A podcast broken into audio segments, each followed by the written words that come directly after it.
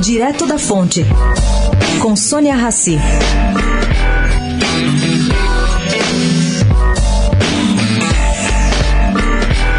O pacote de medidas anunciadas essa semana começam a endereçar o problema econômico gerado aí pelo coronavírus.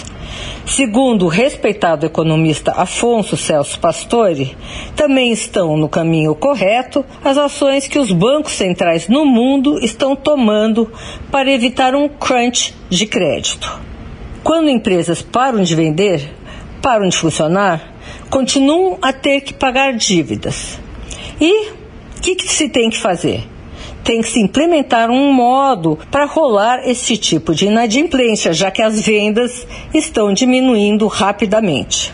Mas mesmo renegociando dívidas, facilitando crédito, a recessão virá forte no mundo inteiro, segundo Pastore.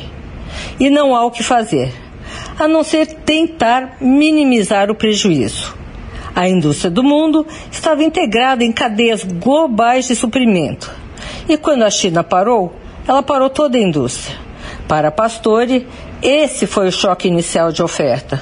O fato, somado às reações de pessoas em quarentena, gera propagação do choque de oferta.